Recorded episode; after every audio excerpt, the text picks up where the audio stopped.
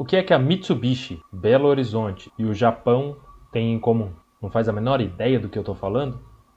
Então fica nesse vídeo que hoje a gente vai entender essas ligações. Já deixa o like, compartilha com os amigos, se inscreve aqui no canal, dá uma força pra gente e vamos embora! Belo Horizonte, capital do estado de Minas Gerais, foi o berço, durante um tempo, da música pesada em nosso país. Nomes como Sepultura, Sarcófago e Overdose nasceram nesta capital. Uma das bandas mais importantes do movimento crescente em Belo Horizonte foi a criativa Kamikaze.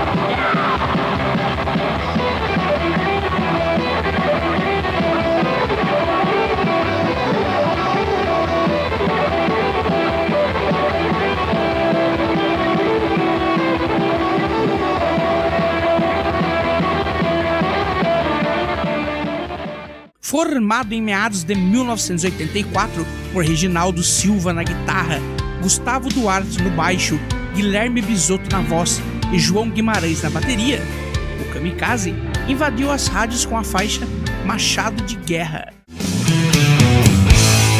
Crianças perdidas em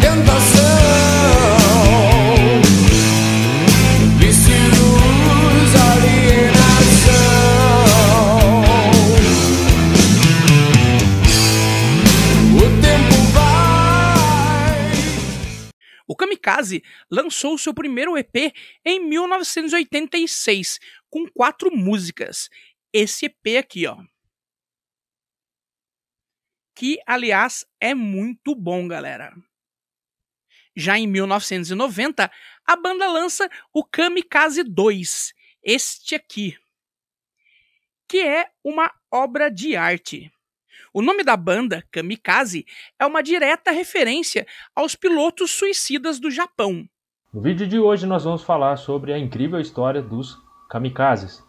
Os kamikazes foram uma unidade especial de ataque utilizada no final da Segunda Guerra Mundial pelo Japão. Inicialmente, esses ataques kamikazes não eram algo feito de forma pensada. O termo kamikaze deriva de duas palavras japonesas, Kami, que significa Deus ou uma divindade, e Kaze, que significa vento. Oficialmente, essa unidade levava o nome de Shimpu Tokubetsu Kogetai, a unidade de ataque especial Vento Divino. Fazia parte de uma das unidades de ataque especial japonesas de aviadores militares que realizaram ataques suicidas para o Império do Japão contra navios da Marinha Aliada, lá nos estágios finais da campanha do Pacífico na Segunda Guerra Mundial com a intenção de destruir os navios de guerra de forma mais eficaz do que com seus ataques aéreos convencionais. Cerca de 3.800 kamikazes morreram durante a guerra e mais de 7 mil militares da Marinha foram mortos em seus ataques. As aeronaves kamikazes elas eram essencialmente mísseis explosivos guiados por um piloto, construídos especificamente ou convertidos de aeronaves convencionais. Os pilotos tentavam colidir as suas aeronaves com navios inimigos no que foi chamado de ataque corporal, em aviões carregados com bombas, torpedos ou outros explosivos. Cerca de 19% dos ataques kamikaze foram bem-sucedidos. Os ataques kamikazes eram mais precisos do que os ataques convencionais e geralmente causavam mais danos. Alguns kamikazes conseguiram atingir seus alvos mesmo depois de ter as suas aeronaves completamente danificadas. Os japoneses consideraram o objetivo de danificar ou afundar um grande número de navios aliados uma razão justa para esses ataques suicidas.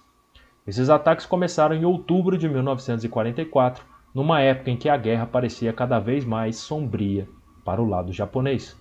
Eles haviam perdido até então inúmeras batalhas.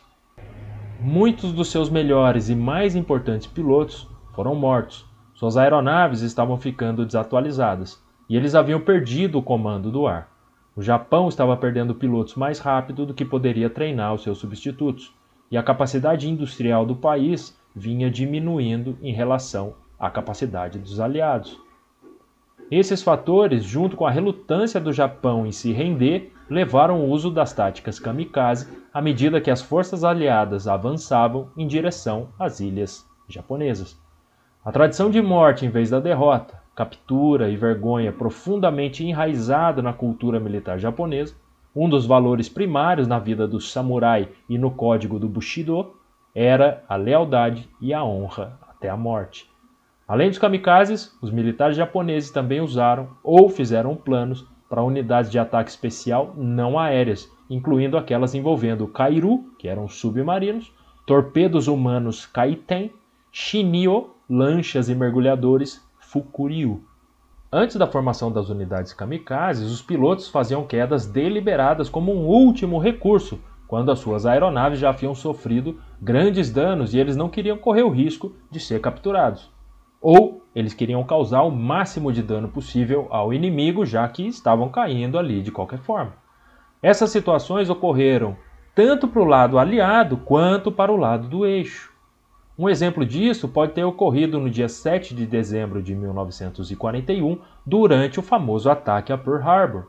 O avião do então primeiro-tenente Fusata Ida foi atingido e começou a vazar combustível quando ele aparentemente utiliza sua aeronave para fazer um ataque suicida na estação naval de Kanehoe. Antes de decolar, ele havia dito aos seus homens que se o avião fosse seriamente danificado, ele iria colidir com um alvo inimigo digno, mas na maioria dos casos existem poucas evidências que tais ataques representaram mais do que colisões acidentais do tipo que sempre acontecem quando eu tenho uma intensa batalha, seja ela aérea ou marítima.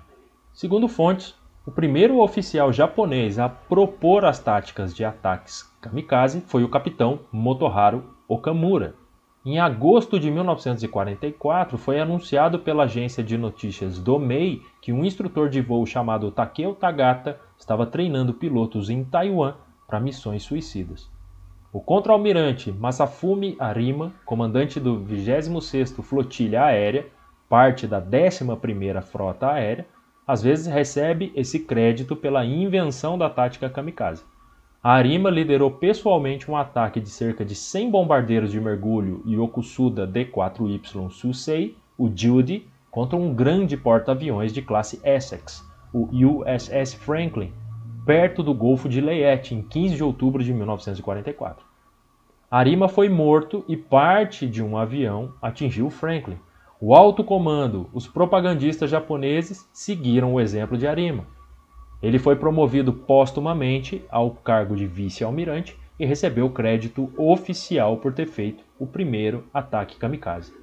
Não ficou claro se esse foi um ataque suicida planejado e os relatos oficiais japoneses do ataque de Arima tinham pouca semelhança com os eventos reais. O comandante Asaishi Tamai pediu um grupo de 23 pilotos talentosos, todos que ele havia treinado, para que se voluntariassem para a força especial de ataque que ele estava criando. Todos esses pilotos levantaram ambas as mãos e se ofereceram para se juntar a esse tipo de operação. Mais tarde, Tamai pediu ao então tenente Yukio Seki para comandar essa força de ataque especial. Dizem que Seki fechou os olhos, abaixou a cabeça e pensou ali em torno de 10 segundos antes de dizer: Por favor, me indique para o cargo. O Seki se tornou o 24º piloto kamikaze a ser escolhido. Aproximadamente 2.800 atacantes kamikaze afundaram 34 navios da Marinha danificaram 368 outros, mataram 4.900 marinheiros e feriram mais de 4.800. Apesar da detecção e indicação radar, interceptação aerotransportada, atritos e massivas barragens antiaéreas, 14% de todos os ataques kamikaze sobreviveram para acertar um navio. Quase 8,5% de todos os navios atingidos pelos kamikazes afundaram. Quando os voluntários chegaram para trabalhar na corporação, havia duas vezes mais pessoas do que aeronaves disponíveis. Depois da guerra, alguns comandantes lamentaram permitir que tripulações supérfluas acompanhassem as surtidas, às vezes se espremendo a bordo de bombardeiros e caças para encorajar os pilotos suicidas. Com o passar do tempo, os críticos modernos questionam a representação nacionalista desses pilotos kamikaze como nobres soldados dispostos a sacrificar então as suas vidas pelo país. Em 2006, Tsuneo Watanabe, editor-chefe do Yomiuri Shimbun, criticou essa glorificação dos ataques kamikazes pelos nacionalistas japoneses. É tudo uma mentira que eles deixaram cheios de bravura e alegria, gritando: Viva o Imperador! Eles eram ovelhas em um matadouro. Todo mundo estava olhando para baixo e cambaleando. Alguns não conseguiriam se levantar e foram carregados e empurrados para dentro do avião pelos soldados de manutenção. O treinamento do piloto Tokotai, conforme descrito por Takeo Kazuga, geralmente consistia em um treinamento incrivelmente extenuante, associado a punições corporais cruéis e torturantes, como uma rotina diária. Daikishi Hirokawa, que treinou na base aérea naval de Tsushiura, lembrou que foi atingido no rosto com tanta força e por tantas vezes que o seu rosto não era mais reconhecível. Ele também escreveu: Fui atingido com tanta força que não conseguia mais ver e caí no chão. No minuto em que me levantei, fui atingido novamente por uma clava para que pudesse confessar. Esse tipo de treinamento brutal era justificado pela ideia de que isso iria incutir um espírito de luta no soldado. Mas essas surras diárias e os castigos corporais eliminaram o patriotismo entre muitos desses pilotos. O manual do piloto Tokotai também explicou como um piloto pode voltar se não conseguisse localizar um alvo, e que um piloto não deve desperdiçar a sua vida de maneira leviana. Um piloto que voltava continuamente à base foi baleado após o seu nono retorno. Já os pilotos kamikazes que não conseguiam concluir as suas missões, fosse por uma falha mecânica, porque haviam sido interceptados ou qualquer outra coisa, foram estigmatizados nos anos seguintes à guerra. Esse estigma ele começou a diminuir cerca de 50 anos após a guerra, à medida que acadêmicos e editores começaram a distribuir a história dos sobreviventes. Para finalizarmos esse vídeo, vou deixar aqui para vocês uma canção composta para os pilotos suicidas kamikaze.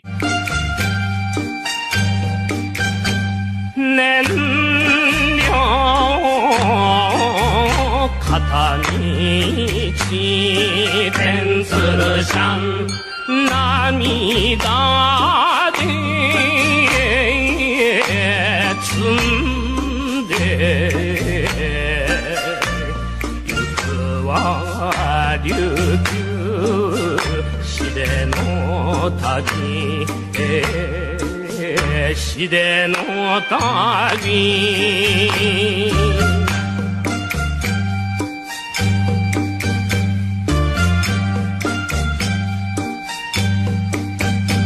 地上離れりゃ天津シャンこの世